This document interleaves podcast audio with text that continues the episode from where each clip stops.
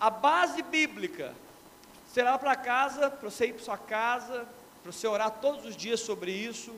Jesus ele deu uma palavra muito clara quando perguntaram para ele sobre qual é o maior mandamento. Ele chegou e falou assim: Olha, eu vou resumir tudo em dois mandamentos. Eu vou resumir todas as palavras que foram ditas no Velho Testamento. Eu vou resumir todas as profecias que foram dadas em duas, em dois mandamentos. Quais são eles? Alguém sabe? Pode falar. Mas, mas fala bem alto. Eu, eu vou, eu vou, eu vou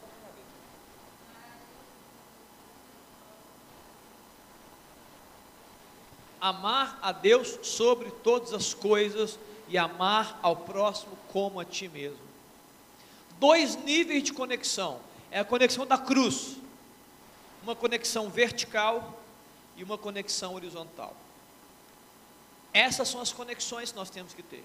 Um amor verdadeiro a Deus, que, de, que expressa entrega, que expressa renúncia, que expressa adoração, e um amor verdadeiro de um para com os outros. Qualquer coisa que nós estejamos buscando como homens e mulheres de Deus, que seja diferente disso, nós podemos estar falhando. Amém ou não? Hein? Qualquer coisa que você esteja buscando, que seja diferente disso, eu quero dizer para você que você pode estar errando o seu alvo. Porque a palavra de Deus está dizendo que nós devemos amar a Deus sobre todas as coisas, ao próximo como a ti mesmo. Qualquer coisa que nós vivemos é secundário a isso. O seu trabalho é secundário, a sua escola é secundária, o seu, os seus relacionamentos são secundários. Se isso, claro, se com amor sim, outro tipo de relacionamento é secundário. Tudo que nós fazemos é buscar amar a Deus sobre todas as coisas e ao próximo como a ti mesmo. Está claro, queridos? Então nós vamos, nós vamos buscar isso. Se nós estamos falhando, não, não até o final. Eu não vou dizer aqui o que, o que implica isso, porque tem muitas coisas que implicam. Mas nós vamos orar e buscar isso assim o ano inteiro, para que Deus dê graça, se derrame no nosso meio, né, para que Deus possa se manifestar livremente, que a gente possa buscar. E para começar esse, esse ano, eu queria que você abrisse, a sua Bíblia comigo, Lucas 7. Lucas capítulo 7, eu quero ler um texto, é um pouco grande, mas eu quero ler ele todo, e eu quero ministrar sobre esse texto como primeiro. Lucas 7, no verso 36.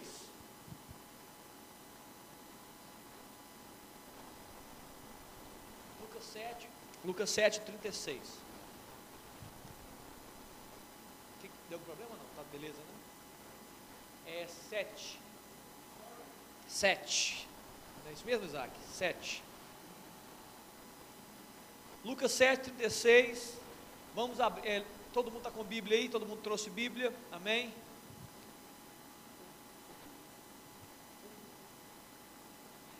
Vou ler aqui rapidamente. Acompanha comigo, se você não tem a Bíblia, acompanha aqui na tela.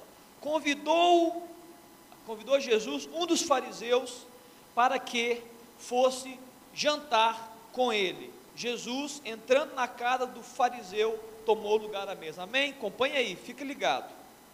E eis que uma mulher da cidade pecadora, sabendo que ele estava à mesa da casa do fariseu, levou um vaso de alabastro com unguento, um vaso de perfume, muito caro. Em outros textos, depois eu falo sobre isso. E estando por detrás aos seus pés, chorando, regava-os com suas lágrimas e os enxugava com os próprios cabelos e beijava-lhe os pés e os ungia com unguento. Ao ver isto, o fariseu que o convidara disse consigo mesmo: se esse fora profeta, falando de Jesus, bem saberia quem e qual é a mulher que lhe tocou, porque é pecadora. Dirigiu-se a Jesus ao fariseu e lhe disse: Simão, uma coisa tenho a dizer-te. Ele respondeu: Dize a mestre. Certo credor tinha dois devedores, um lhe devia 500 denários, 500 dinheiros, e outro 50. Não tendo nenhum dos dois com que pagar, perdoou-lhes a ambos. Qual deles, portanto, o amará mais? Respondeu-lhe Simão: Suponho que aquele a quem mais perdoou. Replicou-lhe Jesus, replicou-lhe: Julgaste bem. E voltando-se para a mulher, disse a Simão: Vês essa mulher? Entrei em sua casa e não me deste água para os pés. Esta, porém, regou os meus pés com lágrimas e os enxugou com os seus cabelos. Não me deste ósculo, é, cumprimento. Ele, entretanto, desde que entrei, não cessa, ela, entretanto, não cessa de beijar os pés. Não me ungiste a cabeça com óleo, mas esta com bálsamo ungiu os meus pés. Por isso te digo: perdoado, perdoados lhe são os seus muitos pecados, porque ela muito amou. Mas aquele a quem pouco se perdoa, pouco ama. Então disse a mulher: Perdoados são os seus pecados. Os que estavam com ele à mesa começaram a dizer entre si: Quem é este que até perdoa pecado? Mas Jesus disse à mulher: A tua fé te salvou. Vai-te em paz. Amém? Esse é um texto muito especial. É um texto muito abençoado. Esse é um texto que fala é, principalmente de uma coisa que eu quero enfatizar nessa noite, chama-se intensidade. É um texto extremamente intenso. É uma intensidade que foi inclusive questionado pela maioria. Eu quero fazer duas, duas coisas, três coisas essa noite. A primeira coisa eu quero, eu quero apresentar aquilo que a próprio texto explica, que eu quero trazer uma, uma denúncia, uma condenação de uma, de uma atitude errada desse ambiente com relação à conexão vertical, com relação ao próprio Jesus, uma atitude errada com relação ao próximo, ou seja, uma avaria na conexão vertical, uma avaria na conexão horizontal. E eu quero também falar sobre uma, eu quero valorizar, enfatizar o efeito daquela mulher, ou seja, uma atitude correta, uma conexão vertical correta na atitude daquela mulher. Amém? Três coisas, duas denúncias e uma e um ensino que esse texto pode trazer. Vamos começar. Primeiro eu queria só dizer para vocês que esse, esse, esse, essa história está descrita nos quatro evangelhos. Você pode ler essa mesma história com, com algumas diferenças, porque é comum, porque são narradores, né? são, são aqueles que são os escribas Mateus, Marcos, Lucas e João, mas você pode encontrar esse texto em Mateus 26, em Marcos 14, em Lucas 7 e em João capítulo 12. Porque eu vou citar algumas coisas que não estão nesse texto que nós lemos, pouquíssimas coisas, mas depois você pode ler, é o mesmo relato de uma mulher que quebrou o seu vaso diante de Jesus. Primeira coisa eu quero, eu quero condenar, eu quero denunciar aqui. Quando Jesus estava na casa de Simão, excetuando por aquela mulher, havia uma passividade no ambiente, entende? Havia uma tremenda indiferença em relação a Jesus. Ele não estava recebendo a honra devida. Todos estavam ali convivendo com Jesus, mas não dando a ele a honra devida. Tinha fariseu, tinha pessoas até conhecidas dele, mas a, honra, a presença do Senhor Jesus ali não fazia efeito nenhum, ou pelo menos fazia pouco efeito na vida daquelas pessoas. Simão, que representa o representante dos fariseus, dos religiosos, né? Ele foi questionado nos versos 41 a 44. Ele fala assim: "Ei, depois eu vou ler. Você não me deu água nos meus pés, você não me deu não, não me deu, não me cumprimentou, não me deu beijo, não me deu o ósculo santo, é o beijo né, que os judeus se davam e se dão até o dia de hoje. Você não ungiu, você não me trouxe perfume, você, você não me honrou, em outras palavras. Ou seja, Jesus estava condenando esse, esse efeito de ser desonrado. Muitas vezes nós podemos estar vivenciando isso, nós podemos estar andando nesse mundo e não dando a Jesus a honra que ele merece, o valor que ele merece, né, a glória que ele merece. Isso acontece conosco, pode acontecer conosco. Você acredita que Deus, Deus está com você? Amém ou não? Você acorda pensando isso, você dorme pensando isso. Então eu te pergunto, né? Eu, você precisa reagir a essa presença. Como você vai reagir a essa presença? Não sendo passivo a ela, não sendo indiferente a ela. Muito pelo contrário, nós não podemos, irmãos, ser encontrados como pessoas indiferentes a Deus. Não, jovem, podemos ser assim. Nós não podemos ser encontrados com esse alto grau de, de passividade né, com relação à presença do Senhor. Que certamente, grave, a passividade deles e a indiferença deles expressava o que deles? falta de fé, falta de temor, falta de, de reverência com relação a Jesus. Por que, que nós não podemos ser passivos e indiferentes? Sabe por quê? Eu vou dar só uma coisa. Poderia dizer várias coisas. Porque você não, você vai deixar de receber coisas de Deus sendo passivo e indiferente a ele. A Bíblia fala em, em Hebreus capítulo 11, no verso 6: Sem fé é impossível agradar a Deus, pois aquele que se aproxima de Deus deve crer que Ele existe e Ele é galardoador daqueles que o buscam. Existe um efeito né, de, de ação e reação entre nós e Deus, existe esse efeito, é o efeito da fé. Quando nós nos aproximamos a Deus e manifestamos a nossa fé diante dEle, Ele reage à nossa fé, e, e Ele abençoa aqueles que o buscam. Eu, eu posso dizer isso, e o selo da minha palavra agora é Bíblia. Se você buscar a Deus com seu coração intensamente, você vai receber algo na sua vida. Buscar-me-eis e me achareis, quando buscar de todo o vosso coração. Então o selo é a Bíblia. Nós não podemos ser encontrados indiferentes nesse mundo. O mundo é indiferente, escuta jovem, escuta, o mundo é indiferente. Satanás, ele, ele, ele conspira nesse mundo para produzir frieza, mas nós somos filhos do Deus Altíssimo, nós não podemos ser. Se o mundo é indiferente, o mundo é normal, mas nós não podemos. Nós somos chamados para sermos quentes no Senhor, intensos em Deus. Segunda conexão, segundo problema, uma conexão horizontal errada daquele. Havia um ambiente extremamente terrível ali, não somente em relação à, à frieza, com relação a Deus, a Jesus, mas também com relação a uma mulher. Pensa bem, aquela mulher chega, ela adentra a casa de Simão, Simão era o fariseu, e ela começa a fazer o que daqui a pouco eu vou falar o que ela fez, nós já lemos sobre isso. E, e movido por um espírito de crítica, eu quero condenar esse espírito aqui.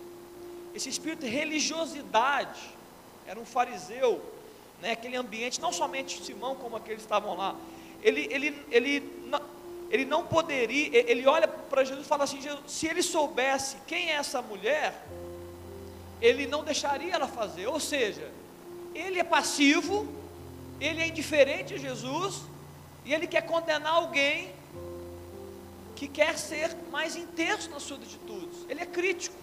Ele, ao invés de focar a sua vida em Jesus, e é o que eu e você devemos fazer, focar a nossa vida, nosso olhar em Jesus, em Cristo, porque a vida vem dele. Você precisa ter os seus olhos em Jesus. Deus, é, é o Senhor que eu vou olhar todos os dias. Paulo fala isso, mantendo nossos olhos firmes fixos no autor e consumador. Não desvia o seu olho dele, não desvia. Ele desviando o olho de Jesus, olha para a mulher.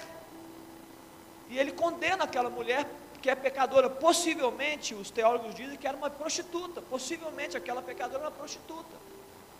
E ele está condenando aquela mulher. Ao invés de valorizar a Cristo e a presença, ele está criticando aquela mulher, apresentando toda a sua religiosidade ali ele está, ele, ele chega para Jesus como se Jesus soubesse. Ah, se Jesus soubesse quem ela é. Claro que Jesus sabia quem ela é. Mas ali ela estava apresentando algo. E ali aquele fariseu, aquele religioso estava ali declarando o quê? Que se achava melhor. Se achava mais especial do que aquela pecadora, do que aquela mulher.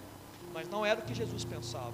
Há um texto em Lucas capítulo 18, verso 11, que Jesus condenando esse espírito religioso esse espírito de crítica, esse espírito soberbo, ele, ele conta uma história e fala que um, um fariseu, um religioso e um pecador foram orar. O religioso ele chega, ele ora ele fala assim: Olha, ó Deus, muito obrigado, porque eu não sou como aquele homem ali. Eu dou, eu dou dízimo, eu jejuo, eu oro, eu, eu, eu sou demais.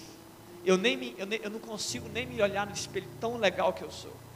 Aquele pecador ele chega ele bate no peito, ele está escondido, ele está ali envergonhado, ele está quebrantado. Ele fala assim: Senhor, se é propício a mim, sou pecador. Aí Jesus pergunta para os fariseus, fala assim: Olha, quem saiu desse ambiente justificado foi o pecador. Por quê? Porque ele estava ali entendendo da graça, recebendo de Deus, sendo intenso na sua oração. Ele estava ali entregando o seu melhor para Deus. Entende, querido? Nós temos que repreender, nós temos que lutar contra esse espírito maligno que ele quer roubar a gente, que é um espírito que por quê? Porque o espírito religioso, a religiosidade, ele não entende a graça de Deus. E se você não entende graça de Deus, você se torna um crítico, porque por trás de um crítico, dentro da igreja, tem um religioso, quase sempre. Por trás de um dentro da igreja. O crítico no mundo, estou nem preocupado com ele não. O crítico no mundo fica no mundo.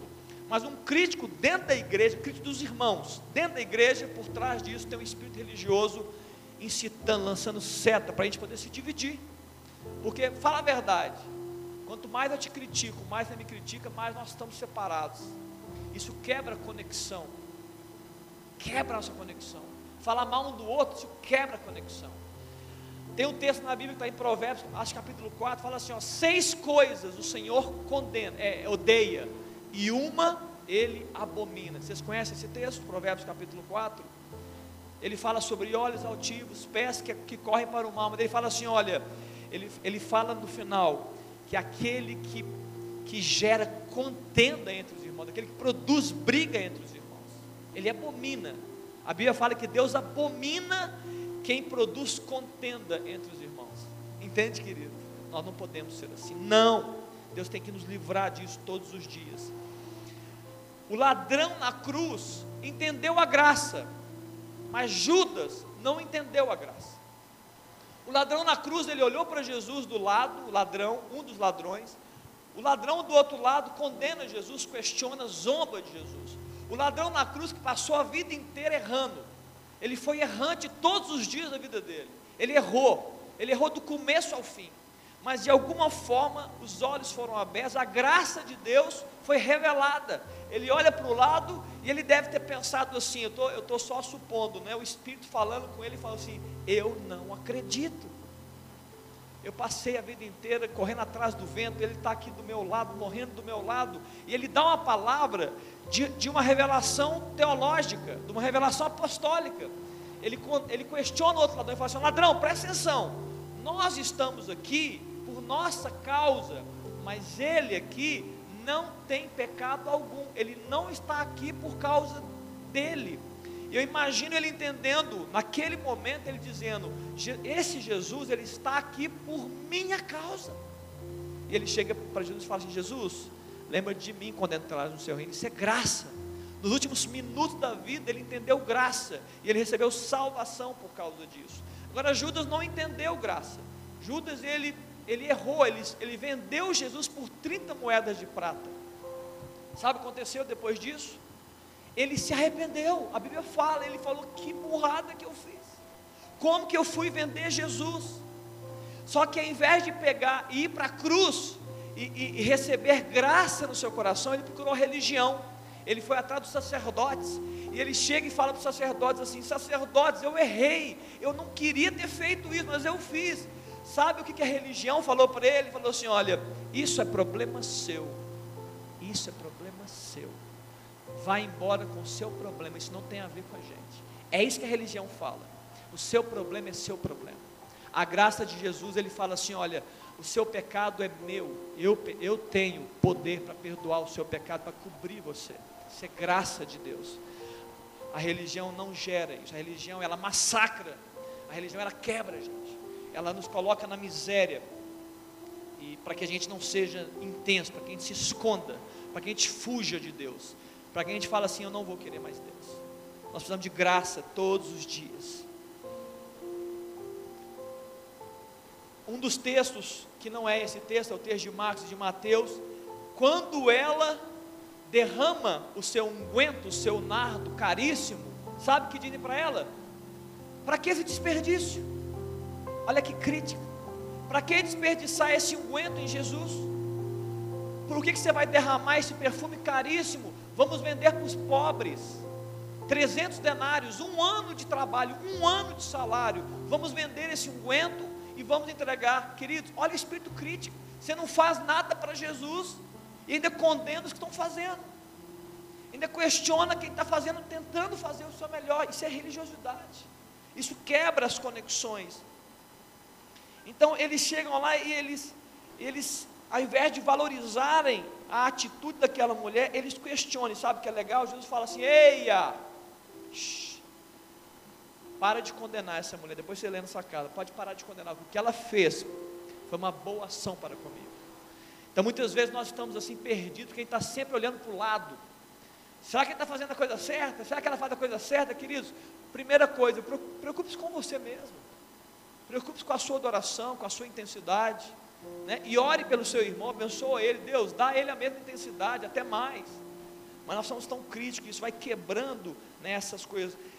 O cara, o cara, não, o cara não abre a boca para adorar a Deus, mas abre a boca para condenar o outro. Está me entendendo? Nós temos que repreender, nós temos que quebrar isso. Isso não pode acontecer. E muitas vezes, eu falei de uma conexão horizontal, mas deixa eu extrapolar aqui. Muitas vezes, essa voz maligna, que foi daquele homem questionando a mulher e a adoração daquela mulher, muitas vezes ela é nossa mente. Muitas vezes vem no seu coração. Sabe o que é esse espírito? É espírito intimidador. Ele intimida você para que você não adore a Deus espontaneamente, para que você não dê o seu melhor, não seja intenso. Acontece. Muitas vezes são setas na mente. Muitas vezes são, são sentimentos no coração. Será que eu devo fazer? Será que Jesus precisa disso mesmo? Será que eu devo fazer ser tão intenso assim a Deus? Muitas vezes está aqui. Você fica nessa confusão, nessa luta, né? muitas vezes até no engano. Por quê? Porque há um espírito do mundo que quer neutralizar os adoradores. Ele quer neutralizar a nossa conexão. Segundo Coríntios capítulo 10 fala que há fortalezas mentais, sofismas, eles querem, e altivez do espírito que quer anular, ele quer bloquear o conhecimento de Deus. Está entendendo? Há um espírito maligno que quer bloquear na minha vida e na sua vida que você conheça mais a Deus. Porque se você conhecer a Deus, que você não vai ser passivo. Se você conhecer a Deus como Ele é, você não é passivo.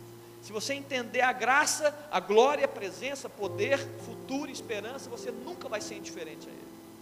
Mas muito bem, vamos caminhar um pouquinho. Deixa eu agora abençoar, deixa eu agora é, é, trazer o ensino desse texto. Essa mulher foi espetacular. Essa mulher foi formidável. É, é de, de, um ambiente de passividade com relação a Jesus, ela foi extremamente intensa com relação a Jesus. Eu queria falar sobre isso agora. Eu vou, terminar falando dela.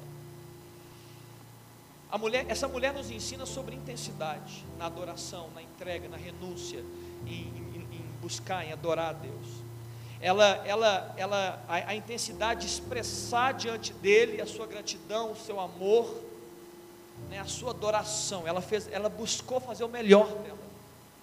Ela, ela chega no ambiente, ela vê os pés de Jesus sujos do deserto, porque isso é muito normal, e ela começa a chorar ali, e as lágrimas caem nos pés de Jesus.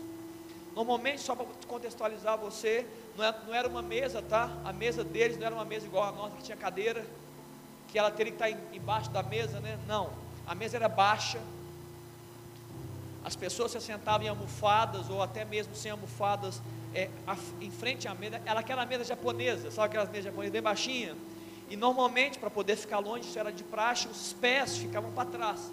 Então ele se assentava no chão com os pés para trás, porque quanto mais longe, melhor, aqueles pés né, é, empoeirados.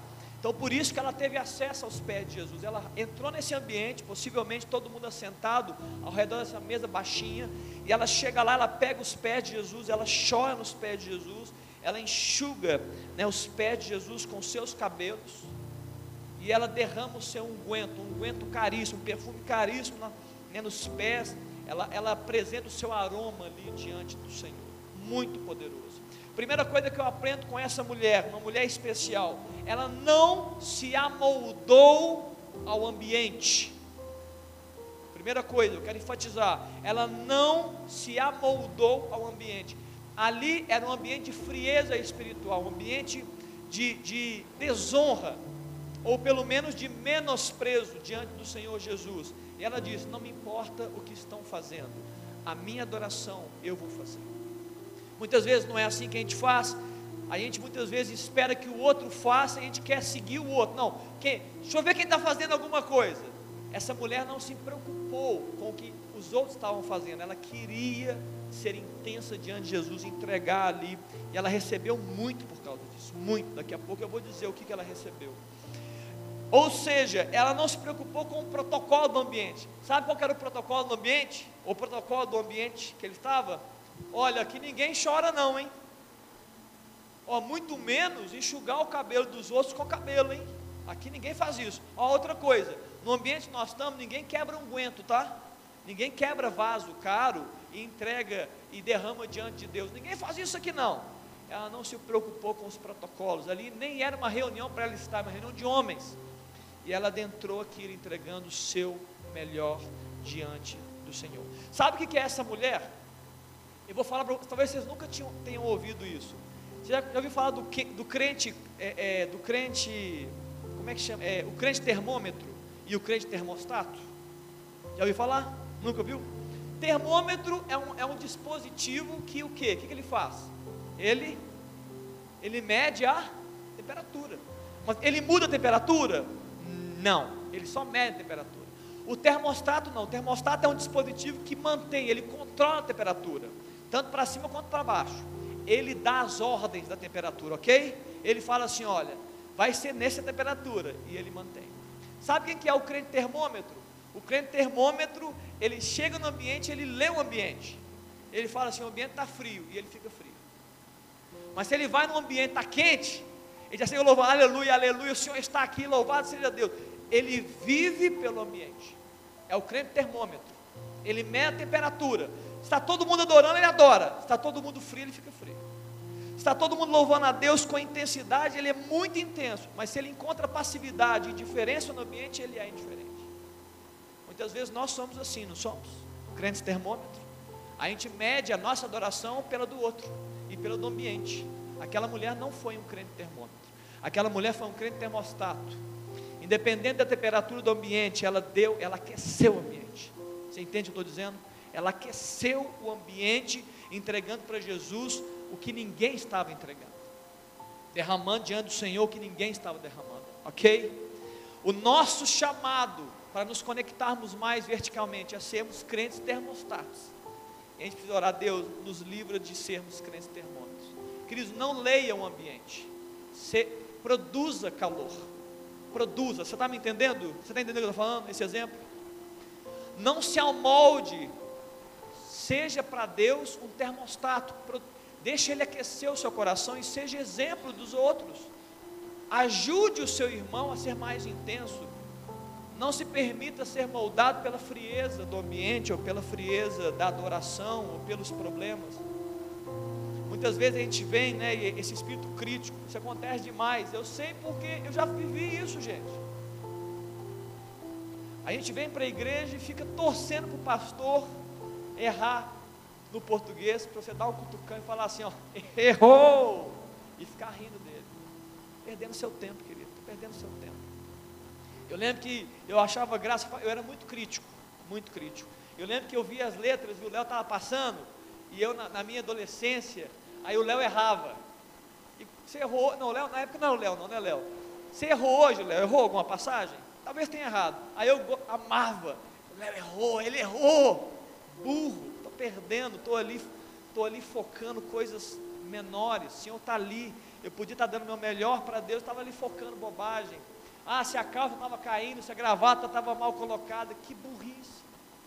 Se ele cuspia, se estava saindo, que burrice. Eu estava focando nos homens. Até um dia que Deus falou assim: para de focar em homens, senhor. você está me perdendo, porque está colocando os olhos em homens. Nós não podemos, nós temos que ter, nós não podemos nos amoldar o ambiente, nós temos que ser líderes, nós temos que liderar o ambiente, amém, queridos? Que Deus possa te dar isso esse ano de 2020, você possa ser um crente termostato, né, aquecer o nosso ambiente. Outra coisa que ele entregou, aquela mulher entregou choro diante de Jesus. Pastor, o que significa choro? Pode significar tristeza, pode significar um tanto de coisa, até alegria. Mas neste ambiente eu quero trazer uma palavra que é bíblica. O choro significa quebrantamento. O choro é uma manifestação de quebrantamento, de, de contrição. A Bíblia fala que a um coração quebrantado e contrito não desprezará o Senhor. Adoração, grava isso, jovem, grava isso. Choro, lágrimas na adoração é muito comum. É muito comum. Nós falando de conexão vertical. Pastor, por que, que é comum? É, é uma, é uma, é uma, é uma esquizofrenia, é que eles falam, que eles condenam a gente, é uma esquizofrenia, é, é uma invenção? Não, querido, chama-se constrangimento. O amor de Deus nos constrange.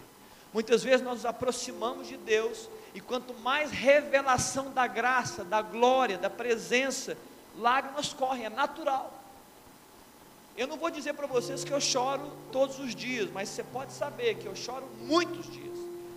Eu, eu, eu choro mais do que eu não choro diante do Senhor. Eu não choro por problema nenhum. Eu já chorei por problema, ali? Não, não, chorei sim. Quando a sala ficou no CTI, eu chorei. Eu chorei, é, que é um problema difícil. Eu chorei por algum outro, ali, você lembra? Eu acho que não chorei por mais nada, gente. Mas diante do Senhor Jesus, eu choro quase todos os dias. Sai lágrimas olhos. Eu começo a orar, eu começo a adorar, eu começo a perceber a graça, a presença dEle manifestando ali. Eu sou constrangido. Choro faz parte. É quebrantamento, é contrição. Sabe o que é? É você, em algum momento, você entende quem Ele é e quem você é. Isso é, isso é, isso é proximidade de Deus. Quando você se aproxima e percebe, não tem como não derramar lágrimas, não é de tristeza, e eu diria que nem é de alegria, é de, é de quebrantamento, é de, é de, é de estar é, atemorizado, no melhor do sentido, com relação à graça e à presença de Deus, bondade, fala, meu Deus, o Senhor é bom demais, você chora, Deus, o Senhor é poderoso demais, chora, Deus, o Senhor é, o Senhor é maravilhoso, chora, é isso, essa mulher estava entregando ali um coração quebrantado, e Deus não despreza, querido, grava isso, Deus não despreza, né, é, o Senhor vai tocando a gente, a gente vai se entregando aquele toque do Espírito, a gente chora mesmo. Lembra disso? Você quer aumentar a sua conexão vertical? Coração quebrantado e contrito não desprezará o Senhor. Ore por isso. Pastor, eu não estou nem entendendo o que significa isso. Vai orar então. Deus, eu quero ter esse coração que o Senhor não despreza. Eu nem sei como é que é mas eu quero ter um coração quebrantado e contrito diante do Senhor. Eu quero ter, eu quero andar os meus dias com coração quebrantado e contrito. Deixa Deus ministrar ao seu coração. Segundo, terceiro ponto, o primeiro ponto, ela não se amoldou, amém? Segundo ponto, choro, quebrantamento. Terceiro ponto, em Marcos, no capítulo 14, verso 3, que é um outro texto, não precisa abrir não, ele fala que esse, esse perfume é um preciosíssimo perfume de nardo puro, é caríssimo. Ela era uma prostituta e era um perfume caríssimo. Ali ela entrega o seu melhor. Você quer ser intenso? Você vai entregar o seu melhor. Eu já disse no começo e vou repetir aqui. Não há desequilíbrio em Deus. Não há. Eu sou desequilibrado nas minhas relações com a minha filha, minha esposa, meus amigos. Eu posso receber mais delas do que eu dar para elas. Posso falha humana, eu posso ser assim. É, alguém pode me dar mais do que eu dar, mas com Deus nunca é assim. Deus nunca fica em desequilíbrio conosco. Quanto mais você se aproxima dele, mais você recebe dele. Você está entendendo? Estou dizendo. A equação de Deus nunca é desequilibrada. Ninguém fica em, em é, Deus não fica em débito com ninguém. Se você busca, você encontra. Se você vai atrás dele, se você ora, você recebe. Você entendeu, queridos? Aquela mulher falou: Eu vou entregar o meu melhor aqui, porque ela falou: Eu sei que dele tem melhor para. Outra coisa importante, com a revelação de Jesus Cristo real, viva, não uma revelação é, humana, não uma revelação pequena, uma real. O valor de Cristo é revelado, todas as coisas ao redor perdem valor. É por esta razão que aqueles homens não entenderam a atitude da mulher. Na verdade, aqueles homens, porque não viram valor em Jesus, questionaram por que gastar esse perfume em Jesus Cristo. Ele é só o Criador dos céus e a terra, né? Ele é só o dono de tudo. Para que vai gastar isso com ele? Eles não conheciam a Jesus. Entretanto, aquela mulher, ela chega e fala assim: Olha, eu vou entregar tudo que eu tenho, meu melhor, um ano de salário. Por quê? Porque ela reconhecia o valor de Jesus. Você quer aumentar a sua conexão vertical? Você vai precisar, primeiro, abrir o seu coração para o Espírito revelar quem Jesus é, para que você possa entregar o seu melhor. Por quê? Por quê, pastor? Porque Deus espera isso de nós. Ponto. Deus espera. Já disse isso aqui ano passado, eu vou dizer também. Deus não quer muito de nós, Ele quer tudo de nós. Sabe por que Ele quer tudo de nós? Porque Ele quer entregar tudo para nós. Está entendendo?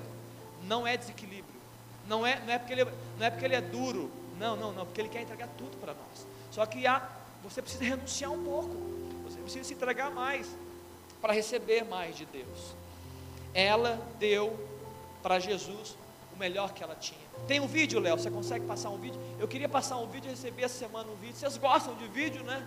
Então eu dou uma paradinha na mensagem, vocês veem um vídeo. Esse vídeo fala de uma oferta que alguém fez. Com esse coração né, entregar o nosso melhor para Deus. Queridos, a cultura do reino de Deus, ela é cristocêntrica. Alguém tem dúvida? Precisa de uma aula de teologia? Não, né? A cultura de Deus ela é cristocêntrica. A imagem do Apocalipse, uma das imagens do Apocalipse, você deve, deve, deve ter ouvido essa imagem, está em Apocalipse capítulo 4, se não me engano, ou 5, estou na dúvida agora. A imagem são 24 anciãos a imagem do Apocalipse são 24 anciãos. Vou abrir esse texto. 24 homens de Deus que a gente não tem os nomes, mas tem alguma relevância na história da humanidade. E eles estão ajoelhados diante de Jesus, entregando as suas coroas, o seu galardão, o seu prêmio. Porque na cultura celestial, na cultura do reino de Deus, só Jesus recebe glória, entende? Na cultura do reino, só Jesus recebe glória. Nós não precisamos de glória. Olha que interessante que eu vou dizer que você vai ficar assustado agora. A Trindade, a Trindade, Deus Pai, Deus Filho e Deus Espírito Santo, a Trindade nos ensinou isso. Nós precisamos aprender isso. Quando, quando, quando um, sempre você percebe na Bíblia um dando mais valor para o outro. Já percebeu isso? Quando Jesus ele é batizado, o pai fala com o filho e fala assim: Olha, esse é meu filho, em quem eu tenho, em quem eu me comprazo. Certa vez chegou um jovem para ele e falou assim: Bom mestre. Ele fala: Não há nenhum bom a não ser o meu Pai. Quando ele fala do Espírito, ele fala assim: Olha, é o Espírito Santo de Deus, que, que conhece as profundezas, ele vai ensinar você sobre toda a verdade. Vocês estão entendendo a, teu, a, a, essa dança da glória de Deus? Ninguém busca glória para si. O Filho louva o Pai, o Espírito, é, o Espírito revela Cristo. Jesus declara o Pai, entende? Essa é a cultura que nós devemos não somente viver em relação a Deus, mas em relação aos nós mesmos. A Bíblia não fala isso, que a gente deve considerar o outro como maior do que nós, não é bíblico isso? Eu não devo considerar o outro como maior do que eu, eu não devo buscar o interesse do outro, quem ama não busca os próprios interesses, não é isso que a Bíblia fala, não é isso que está na Bíblia. Então essa é a cultura. Então você tem que olhar para mim e me dar valor. Por quê? Porque eu vou olhar para você e eu vou dar valor para você. E aí todo mundo está valorizado na casa, entendeu como é que é bênção? Imagina se a gente chegar aqui e falar assim, olha, você está tão cheiroso hoje, Mateus. Aí você fala assim, olha, você está bonitão. Aí fala, Germana, você está brilhando hoje. Aí a Germana fala assim, mas Esther, cabelo lindo. Queridos, todo mundo sai daqui de boa. Todo mundo valorizando, todo mundo louvando. Olha que boa atitude você teve, mas a sua foi melhor do que a minha. Não, mas que adoração intensa, hein? E você que se derramou em lágrimas? imagine isso no nosso meio. Imagina isso, queridos. Imagina isso. Em verdade, não por religião. Esquece religião, por verdade, genuidade, certeza. A gente se valorizando. É isso que é a cultura do reino. Muito bem, talvez você fale assim: olha, pastor, eu entendi a história, bonita. Gostei da mulher, achei legal os pontos que você colocou, foi bacana.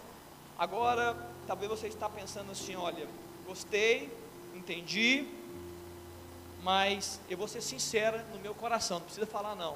Eu não tenho o sentimento que essa mulher tem. Hein? Olha, gostei, achei bonito, até gostaria de viver isso, mas eu não, eu vou ser sincero, diante de Deus, eu não tenho esse mesmo coração que essa mulher tem. Muito bem. Você quer a chave?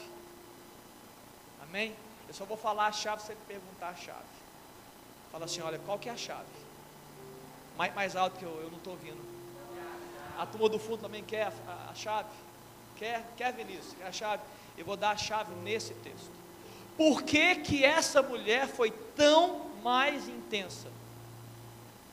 Por que, que ela se derramou tanto? Porque houve algo que aconteceu na vida daquela mulher que mudou tudo no seu interior. Vamos ao texto. Lucas capítulo 7. Jesus vai e para explicar, escute, para explicar a atitude daquela mulher intensa aos religiosos de plantão, aos críticos de plantão, aos, aos frios de plantão, ele contou uma história. Ele falou assim: ó, tinham dois devedores, um tinha 500 denários, um devia 500, o outro devia 50.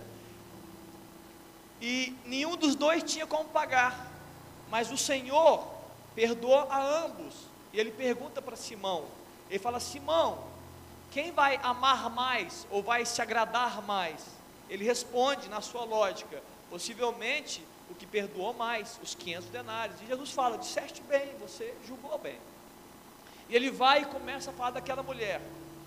E ele conta o que, ela fez e que, que o, o religioso não fez. E ele chega e fala assim: olha, no 47, no verso 47: Perdoado por isso te digo, ele está dizendo para Simão, não para a mulher ainda: perdoados são os seus muitos pecados, porque ela muito amou. Mas aquele a quem pouco se perdoa, pouco ama.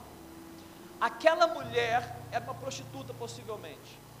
Aquela mulher, ela, ou ela era usada como objeto por alguns homens, ou ela era condenada como impura por outros. Essa era a vida dela. Ou usada como objeto sexual ou ela era ela é condenada como impura. Essa era a história daquela mulher prostituta, essa era a história dela. De alguma forma, Jesus vem e dá a ela uma nova perspectiva, uma perspectiva de perdão, amor, aceitação e graça. Ela recebeu de Jesus o que ninguém tinha dado a ela, entende? Ô Léo, me ajuda nisso, porque eu não sou uma prostituta, não sou uma prostituta. Eu vou te ajudar. Escute, o nosso amor a Deus está relacionado a quão significativo foi o sacrifício de Jesus na cruz. Se eu, se quando você lê a história, quando eu, eu conto a história, você ouve a história da cruz, e ela fala assim: bacana, essa é a sua reação diante de Deus. Se ela fala assim, legal, Jesus nos ama, hein? Bacana.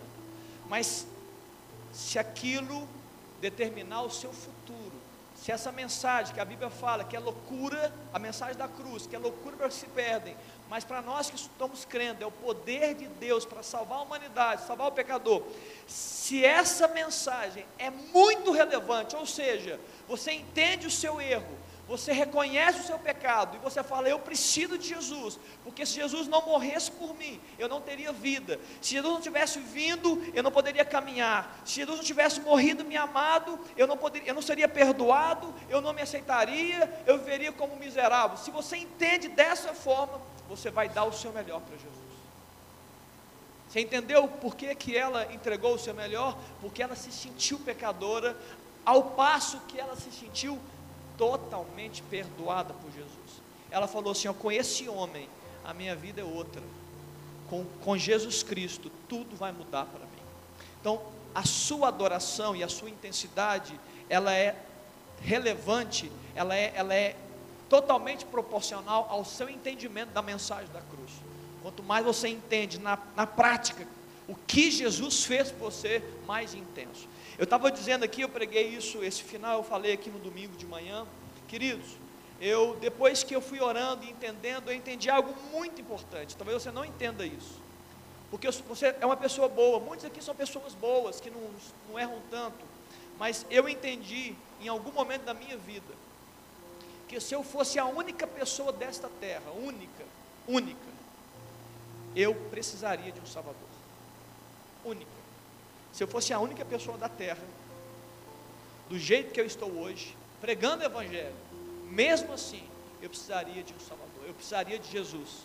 Eu não teria paz comigo mesmo, eu não teria alegria no meu coração, eu não me sentiria aceito por Deus, porque nada que eu fizesse me, me levaria a me religar com Jesus, a, com Deus, porque só Jesus pode fazer isso. Por isso que essa mulher, ela deu o seu melhor, porque ela teve entendimento. Ela teve entendimento total do que Jesus representava. Pois bem, essa é a chave. Pastor, obrigado, beleza, mas e aí, queridos?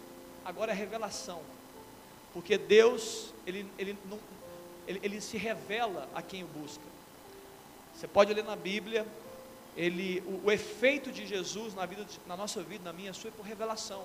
O Espírito revela Cristo para nós. É algo sobrenatural, não é algo natural. O que, que eu faço então, pastor? Você vai orar.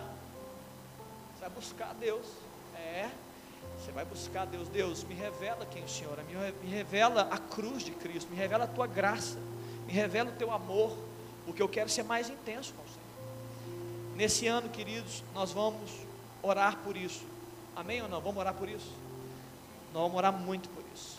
Nós queremos subir de nível e intensidade com relação a Deus. Vamos buscar a Deus como nunca antes.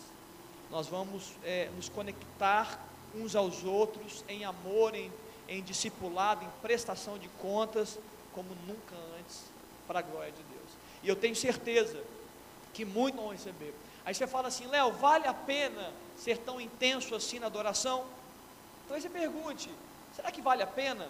Escute, aquela mulher no final do capítulo, no final do texto, a Bíblia fala que Jesus fez menção somente à mulher.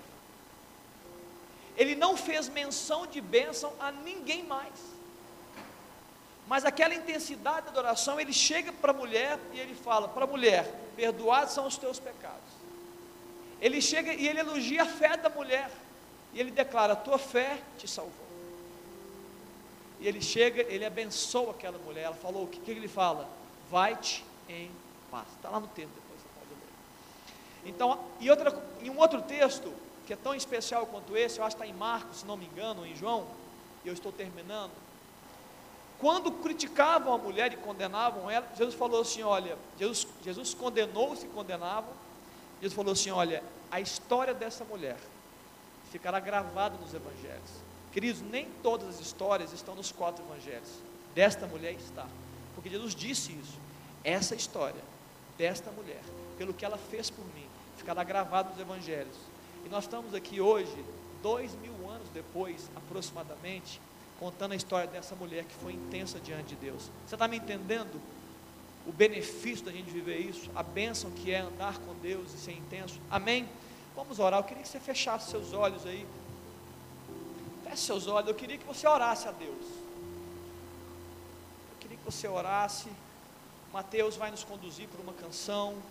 Mas eu queria que você ficasse aí na sua intimidade agora. Você e Deus. Eu queria te, eu queria te, eu queria conceder a você esses minutos. Feche seus olhos, ora a Deus.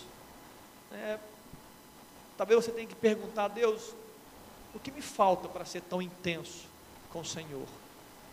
Ou talvez você diga assim, Deus, eu, independente do que me falta, eu quero ser mais intenso, eu quero, eu quero apresentar o meu melhor diante do Senhor.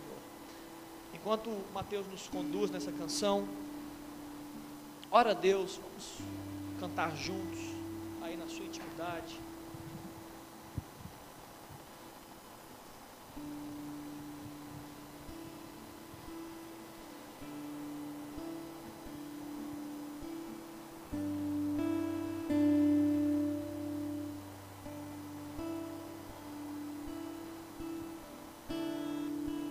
Seus pés estou para render tudo que sou a ti, tudo que eu tiver.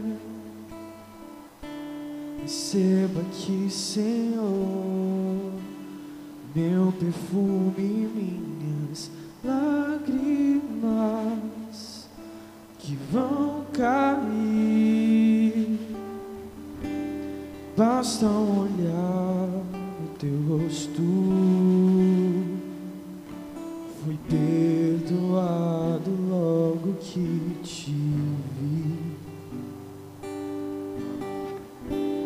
todos os meus tesouros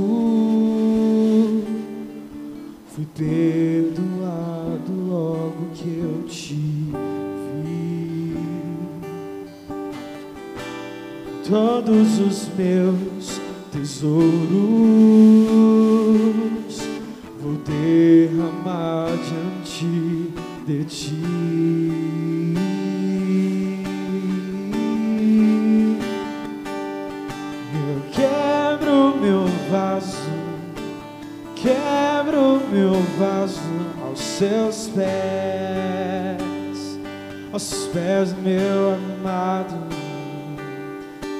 Quebro meu vaso, eu quebro meu vaso aos seus pés, aos pés do meu amado. Enquanto Mateus continua, dedilhando, eu queria fazer um apelo aqui nessa noite. Eu não ia fazer agora, não, mas eu, enquanto a gente cantava, queridos, quem aqui, quem aqui está essa noite pela mensagem dada e, e tem no coração assim, olha, eu quero ser mais intenso na minha adoração, na minha entrega em 2020. Quem gostaria de fazer isso? Levanta a sua mão. Amém. Você, se você pode, fica de joelhos aí onde você está. Eu também vou ficar aqui porque eu também quero. Vamos orar ao Senhor. Se não cabe ficar de joelho aí, você fica de joelho aqui na minha frente, vem aqui para o altar. Se você pode, faça isso diante do Senhor. Vamos orar, ora comigo. Jesus, nessa noite, ó Deus, nós não queremos mais, ó Deus, sermos passivos diante da Tua presença. Jesus, nós não queremos ser indiferentes ao Senhor, ó Deus, não apenas, não somente quando estamos na igreja, Deus, mas principalmente também, Pai, quando estamos vivendo os nossos dias. Na verdade, Deus, que os nossos dias não sejam nossos dias, mas sejam os teus dias dentro de nós. Ah, Deus, nos concede revelação, Jesus. Que teu Espírito Santo, ó Deus, adentre, ó Deus, a nossa mente, o nosso espírito, e revele, ó Deus, de forma clara, ó Deus poderosa, Deus, quem é Jesus. Ó Deus, essa grande e preciosa mensagem, ó Deus, que pode salvar o pecador e salvar a humanidade, uma, uma mensagem de amor e graça, Deus, a mensagem da cruz, ó Deus, onde o Filho de Deus, chamado Jesus Cristo, próprio Deus, ele veio à terra, Deus, para morrer em nosso lugar, ó Deus, amando aos homens que eram pecadores, ó Deus, e estavam distantes do Senhor. Ó Deus, reaviva essa mensagem, ó Pai, no nosso coração. Reaviva, Deus, essa revelação, Deus, na nossa mente. Ah, Deus, abre nossos olhos para ver, Deus, de forma diferente, ó Deus, nos dá uma nova perspectiva, ó Deus, a respeito do Senhor, da Sua grandeza, da Sua graça, do Seu amor, ó Deus, cura nosso coração, Pai, cura nossa vida. Ó Deus, tira de nós, ó Deus, tudo aquilo que não é do Senhor, ó Pai, tudo aquilo, ó Deus, que nos impede, ó Deus, a ter essa revelação, toda distração, Pai, toda distração do mundo que vem, Deus, para nos tirar esse foco de vivemos, ó Deus, com os olhos fixos no Senhor, ó Deus. Ah, Deus, nós precisamos, ó Deus, ser perdoados. Ah, Jesus, nós precisamos, ó Deus, ser amados, nós precisamos, ó Deus, nós precisamos, ó Deus, ser abençoados pelo Senhor. Ó Deus, nos dá essa intensidade nesse ano, Jesus. Nos faça mais intensos diante do Senhor. Ó Deus, todas as vezes que nós andamos nessa terra, as vezes que nós nos reunimos como irmão, nas casas, ó Deus, na igreja, ó Deus, todas as vezes que músicas forem cantadas, louvor, ó Deus, surgir dos nossos lábios, ó Deus, que nós sejamos intensos diante do Senhor. Ó Deus, que nós possamos, como aquela mulher, Jesus, revalorizar, ressignificar os valores da nossa vida. Ó Deus, dar valor àquilo que merece valor E Jesus, o Senhor é a nossa prioridade. Que esse ano, Jesus, o Senhor seja a prioridade dessa igreja, que o Senhor seja a prioridade dessa juventude, que o Senhor seja a prioridade da minha vida, que o Senhor seja a prioridade de todos aqueles que estão, Deus, clamando por isso, Jesus. Espírito Santo, nós clamamos por esse mover no nosso meio. Um movimento, ó Deus, do alto, celestial, ó Deus, mudando as mentes, mudando, ó Deus, os entendimentos, ó Deus, realinhando os propósitos, trazendo clareza de quem o Senhor é. Ó Deus, seja bendito, Deus, seja louvado no nosso meio. Ó Deus, que essa juventude, essa igreja possam construir um trono de louvor e de adoração e de renúncia diante do Senhor, ó Pai, para a glória do Senhor. É a minha oração em nome de Jesus. Amém. Queridos. Glória a Deus, louvado seja Jesus Cristo, amém? Ai, deixa eu respirar um pouquinho aqui, que, que bênção poder falar de Jesus. Amados, eu tenho, tenho um recado, Mateus. Ele está aqui? Não. Ele foi enviado ele não está aqui? Está não? Não, não precisa não. Você quer colocar lá? Queridos, eu tenho apenas um recado para despedir vocês. Primeiro, que nós teremos reuniões todos os sábados. Você está convidado. Né? Eu queria que você orasse por